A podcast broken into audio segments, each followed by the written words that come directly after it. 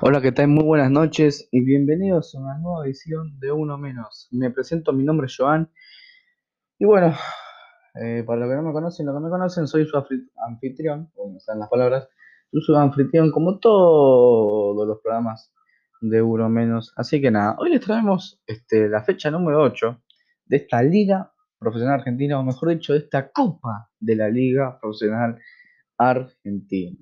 Eh, cada día los nombres son más largos este, así que nada, vamos a, como siempre, repasar los partidos eh, que se vivieron, lo que jugaron el viernes, el sábado, el domingo. El que se está jugando ahora, que están jugando este, Banfield Estudiantes. Por ahora parcialmente está ganando eh, Banfield, Por ahora parcialmente está ganando Estudiantes 2 a 0. Están en el, en el descanso. Así que nada, eso altera bastante lo que sería este, el campeonato y cómo van a estar las posiciones. Así que nada, vamos a empezar con los partidos del viernes. ¿Por qué? Porque el viernes tuvimos un solo partido bueno.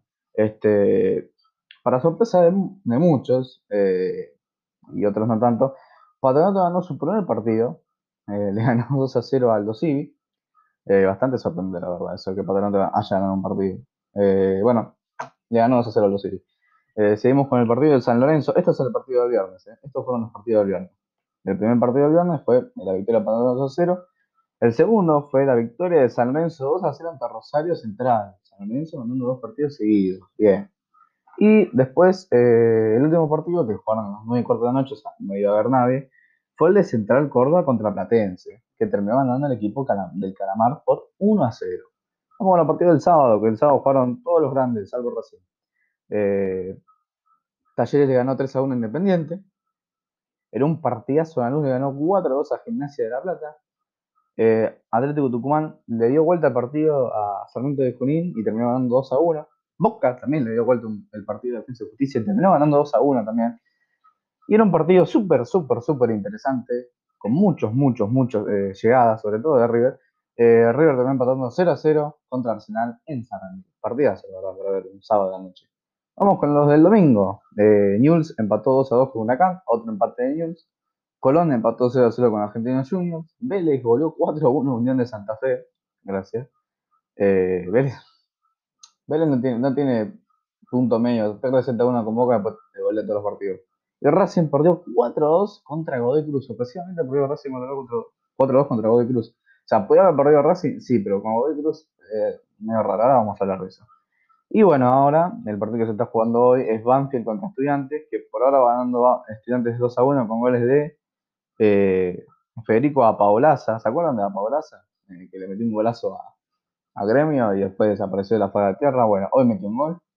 Eh, y Agustín Rogel también. también metió otro gol. Que por lo que sea es defensor central Rogel. Así que bueno. Este, nada, gente, bueno, vamos a repasar cómo van los grupos, va la zona, zona A y la zona B. En la zona A tenemos a Colón, puntero con 20 puntos.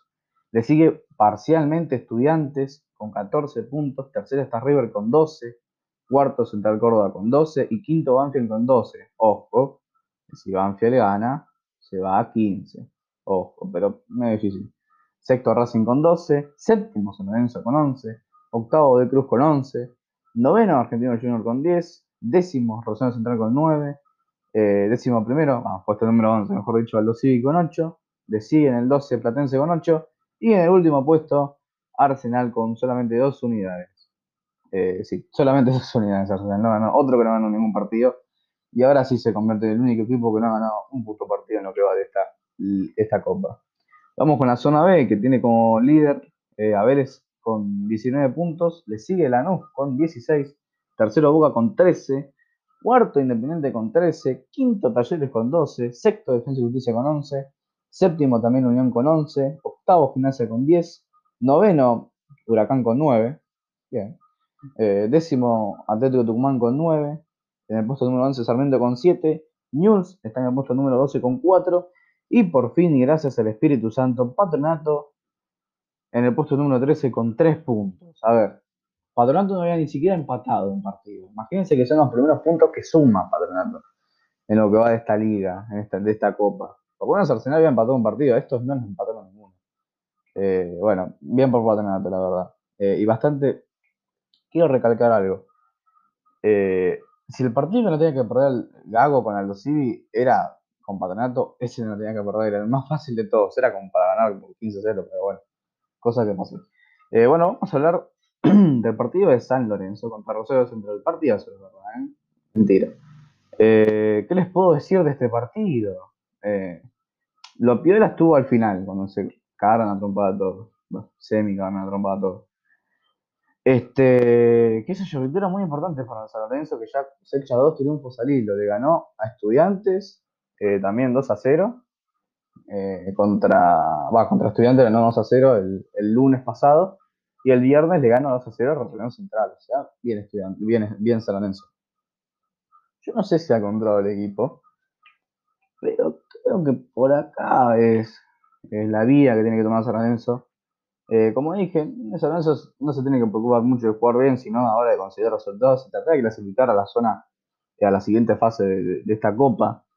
Este, qué sé yo, yo creo que por ahí unos retoques, qué sé yo.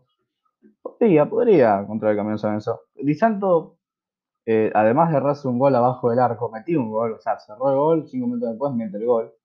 Eh, nada, creo que Di Santos eh, es uno de los que levantó el nivel, gracias al Espíritu Santo y para los hinchas San porque la verdad que un 9 que no metió un gol.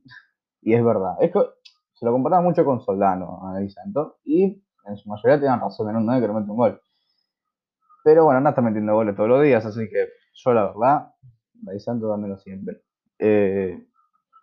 Qué sé yo, yo creo que San Lorenzo está bien, tampoco es que Central haya propuesto algo, yo creo que Central me parece un equipo que juega bien, pero que no le da, no sé si es el equipo o no le da el carácter como para mantener un resultado, o sea, por más que haya acá perdido 2 a 0, o sea, no, eh, no es que empezó ganando o lo empató, es algo que, que, le pasa siempre, le viene pasando mucho a Central de de ser un equipo que llega pero que no puede convertir y cuando convierte no puede, no puede aguantar ese 1 a 0, 2 a 0, 2 a 1, no lo puede aguantar porque se lo empatan.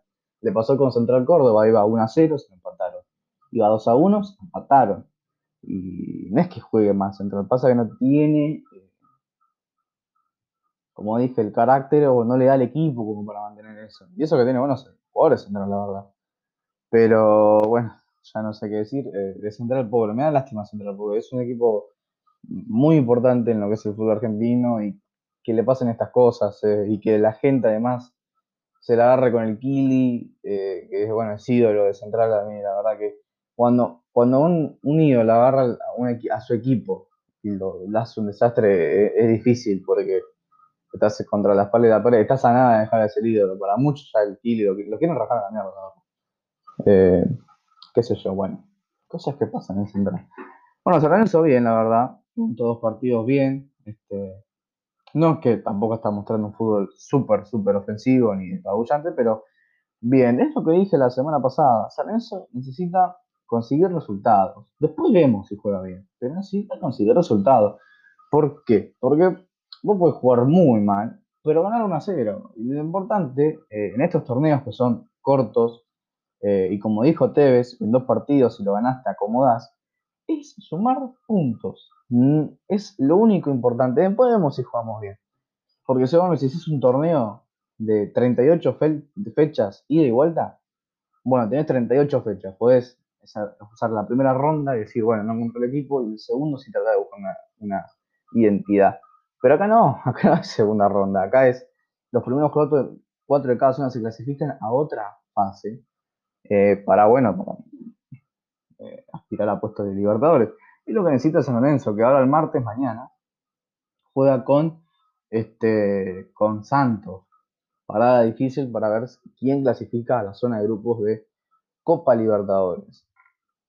Bueno, terminamos con San Lorenzo, vamos con Independiente. Em, bueno, me da mucha lástima Independiente a mí, la verdad. Me está dando lástima, pero porque venía, venía bien Independiente. No sé qué le pasó, la verdad. No sé qué le pasó. Yo lo venía, no sé si lo mintió yo, no sé la verdad que. Pero de ganarle 6 a 0 a, a, a, Sarmiento, a perder 1 a 0 con Vélez, a empatar 1 a 1 con Boca y a perder 3 a 1 con Talleres. No me pregunten qué le pasó, porque la verdad que no tengo ni la más mínima idea que le esté pasando Independiente, porque salvo que no esté Silvio Romero es un equipo que es el equipo titular, salvo, que, salvo porque no está Silvio Romero, o sea, es importante Silvio Romero, ¿no? Es uno de los goleadores del, equipo, pero qué sé yo, yo creo que teniendo gente como Palacio Menéndez, o Tony también, eh, o Bustos también, que lleva mucho de ataque, tiene un respaldo. Bueno, Messiniti también, pero Messiniti, qué sé yo, no, nunca lo voy a meter un gol, así que eh, pinchó Messiniti. Pero bueno, qué sé yo. Creo que Independiente está pasando por un mal momento, obviamente. Eh, era obvio que iba a pasar. Era obvio que en algún momento Independiente se iba a pinchar, como todos se pinchan, ¿no? Eh, el tema es cuándo, no sabíamos cuándo se iba a pinchar, porque, como dije, Independiente no venía mostrando un fútbol hermoso, ¿no? Eh, era línea de 5, todos atrás y jugar el contragolpe con la velocidad de Bustos, o la velocidad de Tonio, la velocidad de Menéndez y Palacios, que es, es, a eso lo que juega, independiente de eso, más o menos es lo que juega Boca, que ahora vamos a hablar de Boca.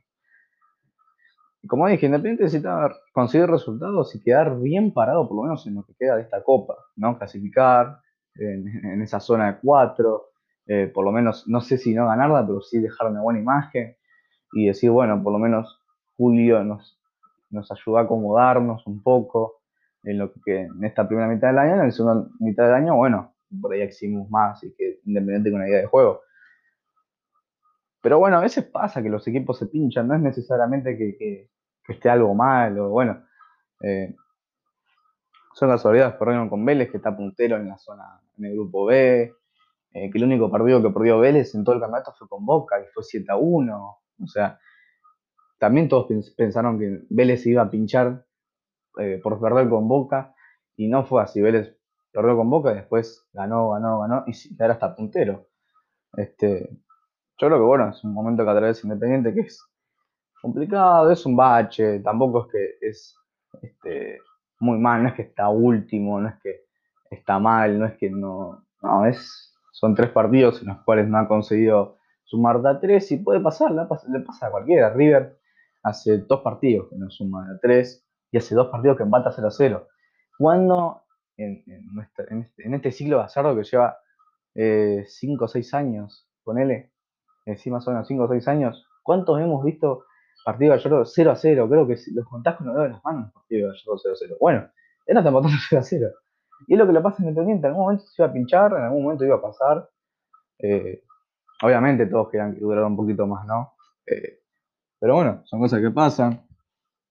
A veces hay que cambiar algo. Yo creo que Independiente tiene buen equipo yo creo que recuperar a Lucas Romero, que era una pieza clave, porque cuando yo Lucas Romero no jugaba bien, no jugó bien en la primera parte, eh, y ahora que recuperó el nivel, ahora que está jugando mejor, de hecho es capitán, bueno, porque no está Silvio Romero, es como que darle la cinta a capitán lo, enalteció y hizo que el nivel de él aumentara, y la verdad que me parece perfecto porque es un jugador súper importante en Independiente y fue importante con, Boca.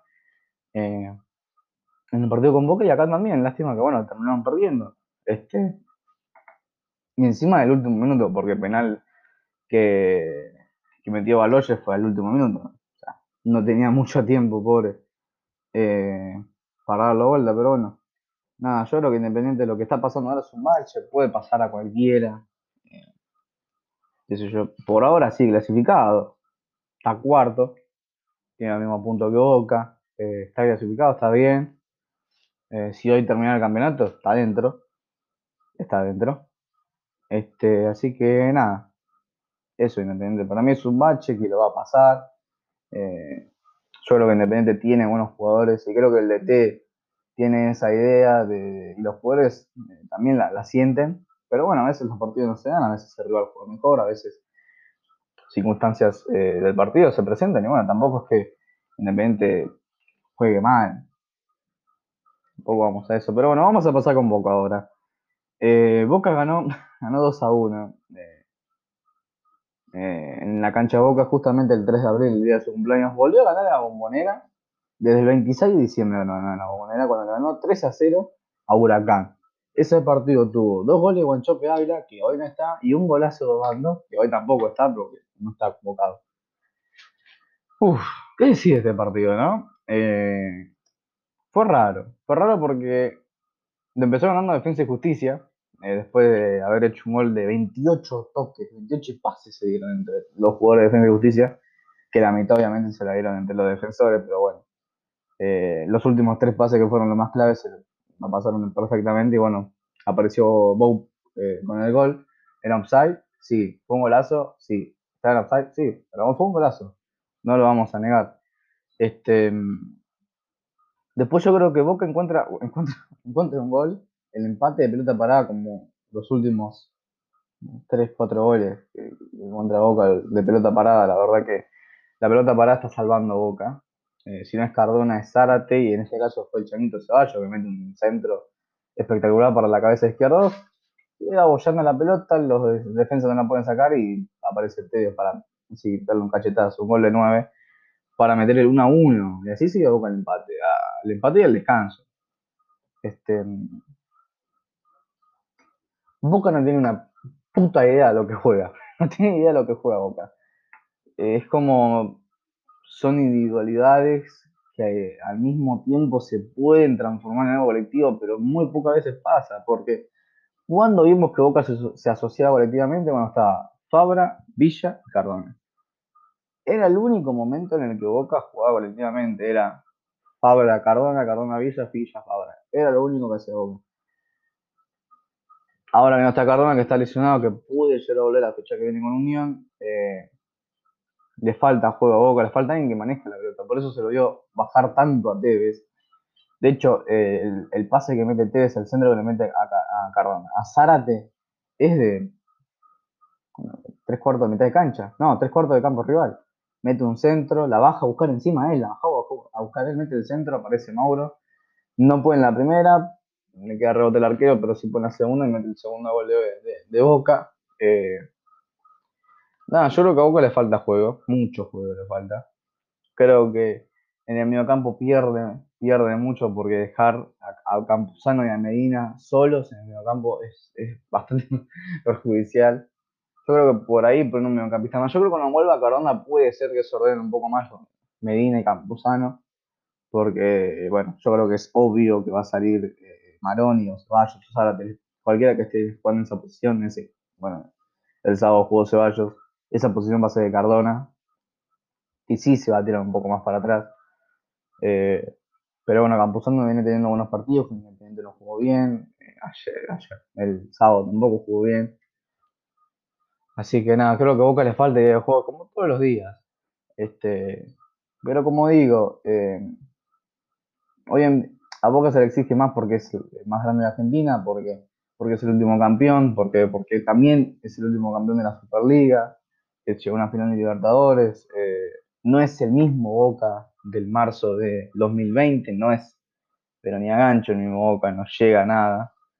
Yo creo que bueno, la línea de 3 es, es, es media difícil porque todavía el equipo se tiene que acostumbrar a la línea de 3, línea de 5, se tiene que acostumbrar a jugar con esa línea de 5, que el primer partido que lo usó Boca fue con, con cosas, con, con, River. O sea, el primer partido que Boca usó línea de 5 fue con River. Creo que Boca todavía le falta, le falta, le falta.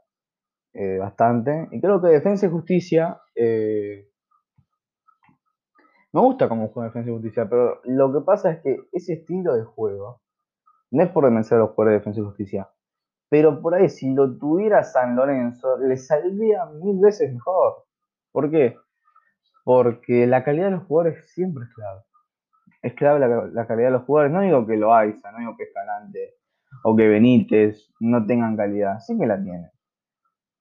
Pero no me vas a comparar a Rotondi o a Benítez con Ángel Romero. A eso es lo que voy. Yo creo que si lo tuviera otro equipo por ahí le iría mejor, pero bueno, es el estilo que tiene y que le funcionó a la perfección en su momento cuando le peleó el campeonato mano a mano a Racing. Este, pero bueno, nada. Boca ganó después de mucho tiempo en la bombonera. Diciembre, enero, febrero, marzo. Tres meses sin ganar en la bombonera. Eh, tres meses sin ganar en el 2021 en la bombonera. O sea, era mucho, era mucho tiempo de que Boca no podía ganar en la bombonera. Bueno, ahora se dio. Eh, después, y en el día de su cumpleaños. O sea, ya lo mínimo que tenía que hacer el jugador de Boca era por lo menos ganar ese partido. Este, así que nada, vamos con River ahora, eh, porque bueno, tenemos los últimos 10 minutos, vamos a hablar de River y Racing. Eh, bueno, River empató otra vez 0 a 0 con Arsenal. Partido. Eh, ¿Cómo les puedo decir? todo, todo, todo, todo fue de River. La predisposición de juego, como siempre, ¿no? Como el partido pasado. Fue todo de River. Eh, ¿Está mal el planteamiento de Arsenal? No, porque no creo que Arsenal te quiera salir por eh, No creo que Arsenal haga un juego súper lírico, porque es obviamente que la calidad de los jugadores de River y Arsenal es sumamente eh, abismal, ¿no? La calidad que hay entre River y Arsenal. Era obvio que. o sea, creo que Gallardo también se esperaba este partido. Y yo no sé si es por miedo o por. No, creo que sea por miedo, sino es por, bueno, Arsenal está último en su zona, necesita sumar por lo menos como para no quedar último. Eh, dijo, bueno, vamos a sacar un empate con River y sacaron un empate con River. Si fueron a buscar un empate con River, lo consiguieron. Fueron a no perder. Eso buscar un empate. Y si lo ganaban en alguna pelota, mejor. Es lo que pasó con Racing la otra vez. Si Racing, en alguna pelota parada, aislada, metió un gol, decía meter todo atrás. Y Racing definió con seis jugadores la otra vez. Bueno, defensa. Eh, Arsenal era lo mismo. Estaba Candia para el, para el contragolpe, que es rapidísimo. Estaba Alan Ruiz, también para conectar con el juego. Sobraire, que es un tremendo jugador en el, ida y vuelta. Antilef, me encanta, es un jugadorazo. Era obvio que Arsenal iba a hacer eso. Y es lo que, le digo, lo que digo que le falta arriba. Le falta profundidad y definir las jugadas. Eh, le falta Nacho Fernández. Este partido de Nacho Fernández se destrababa enseguida. Esto puede haber terminado 4 a 0 si está Nacho Fernández. De hecho, cuando empezó el partido dije, eh, por cómo empezó River y por cómo se lo llevó puesto en los primeros 3 minutos, porque en los primeros 3 minutos tuvo 4 corners River. Fuera de joda tuvo 2 o 3 corners en los primeros 3 minutos de juego. En los primeros 3 minutos de juego tuvo 4. Mira, minuto 2 corner. Minuto 3 corner. Eh, tremendo. Montón de corners tuvo. En 2 minutos tuvo 2 corners. Es una locura. Eh, pero nada, creo que le falta profundidad, le falta definir. Borreno está en sus mejores días. Eh, porque bueno, tiene la cabeza en, cualquier lado menos en River. Eh. Por más que me digan que la tiene la cabeza en River, no la tiene en River. Eh, y se lo vio, y se lo vio ayer. Se lo vio ayer. Se lo, sí, se lo vio. No, fue el sábado. Se lo vio el sábado. Eh, creo que el mejor jugador de River es Matías Suárez, que no juega un partido mal. No le he visto jugar mal un partido a Matías Suárez. En su momento no tenía su, su convocatoria argentina, ahora la entiendo. Es un jugadorazo. No es que antes no lo sea, sino que me pareció en su momento muy precipitado un jugador que había jugado, no sé, tres partidos en River y se lo habían convocado. A eso en su momento me refería. Eh, pero ahora me parece que tranquilamente lo puede convocar, que sé yo, juega bien, así fuera el equipo. Eh, inventa cada cosa. Vos, es como dije una vez, pensás que Matías Suárez no va a pasar por ahí y termina pasando. Y te termina metiendo un caño, y termina pasando y esa jugada termina o en corner o en gol. Y es así. Eh, creo que a River, como digo, le falta profundidad, le falta alguien que defina, porque Borreno estuvo bien, Álvarez tampoco estuvo bien, Álvarez tuvo un excelente partido con Godoy Cruz, pero todo River tuvo un excelente partido con Godoy Cruz, que se perdió 6 a 1. Eh, nada, creo que para mí le falta profundidad, le falta alguien que defina, eh, le falta alguien como Nacho Fernández que le pueda dar esa profundidad, ese dinamismo por ahí, o ese pase filtrado, porque para vecino es como Nacho Fernández, pero le falta, le falta un poquito más por ahí para acomodarse a lo que es, a lo que es River, eh, así que nada. Bueno, ahora vamos con el partido de ayer, el último partido de los grandes, que tuvimos el enfrentamiento, este esperado enfrentamiento entre Racing y de Cruz. Con victoria para, para los de Mendoza por 4 a 2. Eh, yo, la verdad, no creo que sea un buen momento para ser hincha de Racing. Eh, realmente lo digo en broma. Pero no creo que sea un buen momento para ser hincha de Racing. Eh, de los últimos tres partidos, Central Córdoba, eh, Central Córdoba. De los últimos 1, 2, 3, 4, 5. De los últimos cinco partidos, eh, contando el de Racing, Godoy Cruz ganó uno, perdió dos.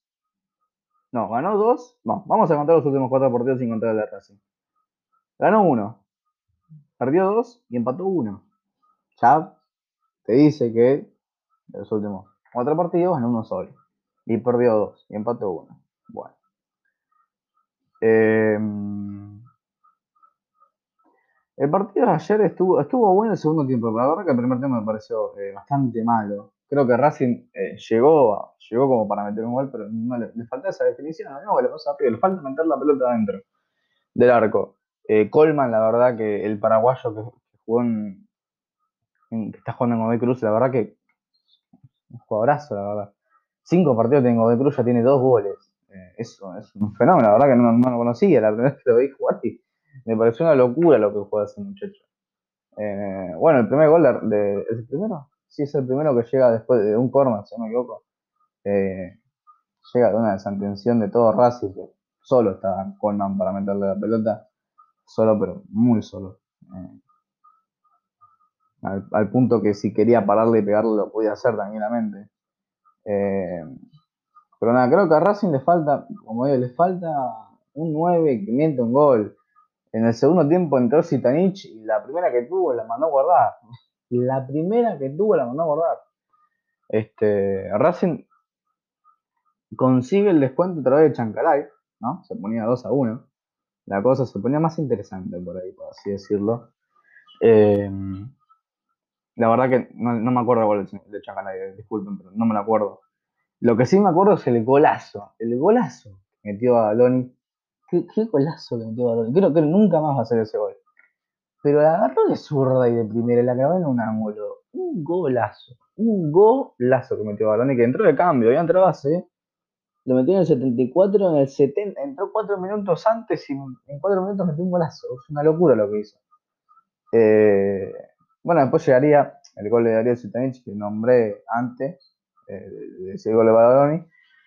Una linda pelota que la baja medio dejo de cabeza, si te hecho una experiencia maga, engaña al defensor y le da la clava. Le pegó un golazo.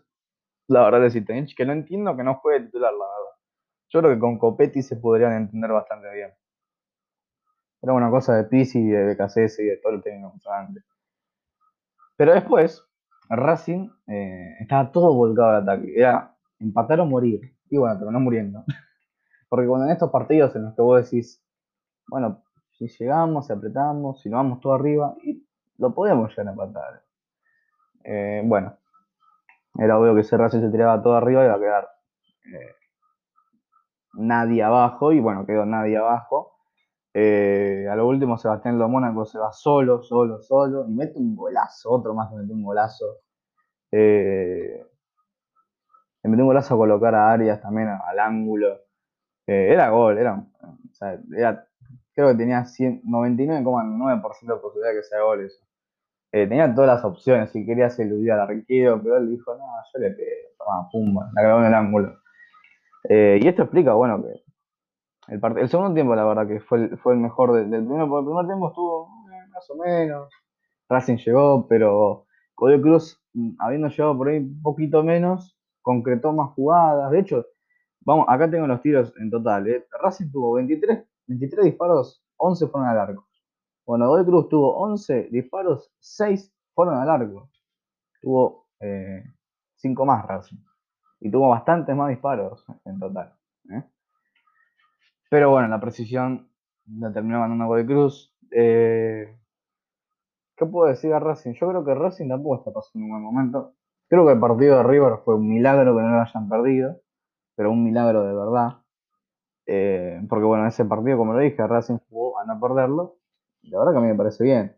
Eh, si vos te ves superado por el rival, o sabés cómo juega el rival, y sabés que no venís en un buen momento, igual no vas a jugar a no perder el partido. porque Porque lo importante es sumar puntos. Por más que sea uno, lo importante es sumarlo. No te ganó River otra vez. Eh, eso es lo importante. Pero bueno, ahora lo lindo es que el sábado, 10 de abril, viene el clásico de Avellaneda. Y los dos vienen mal muy mal en los dos. Eh, pero bueno, Racing venía de ganarle a Central, a Platense, Argentinos, empató con, eh, con, con River y bueno, ahora perdió con Godoy Cruz. No sé por qué me confundo con Central O sea, venía bien, pero no era que venía mostrando una super identidad de juego, era jugar y como, en ese momento se les dije. Este, pero bueno, ahora vamos a ver quién gana, porque no es que los dos llegan con una derrota. Este, pero bueno, así que nada, gente. Nos vemos eh, la semana que viene. Nos vemos el domingo o el lunes, no me acuerdo. Pero nos vamos a ver un día la semana que viene. Para traer la fecha número 9 eh, de esta Copa Liga Profesional de Argentina. Así que nada, nos vemos. Un abrazo.